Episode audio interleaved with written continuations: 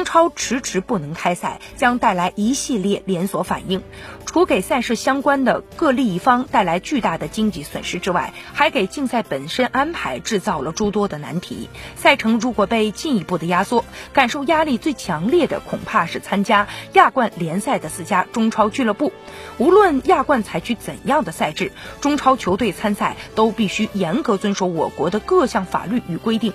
因此，待到比赛开始的时候，中超各队能否满足赴境外参赛的条件，也都还是未知数。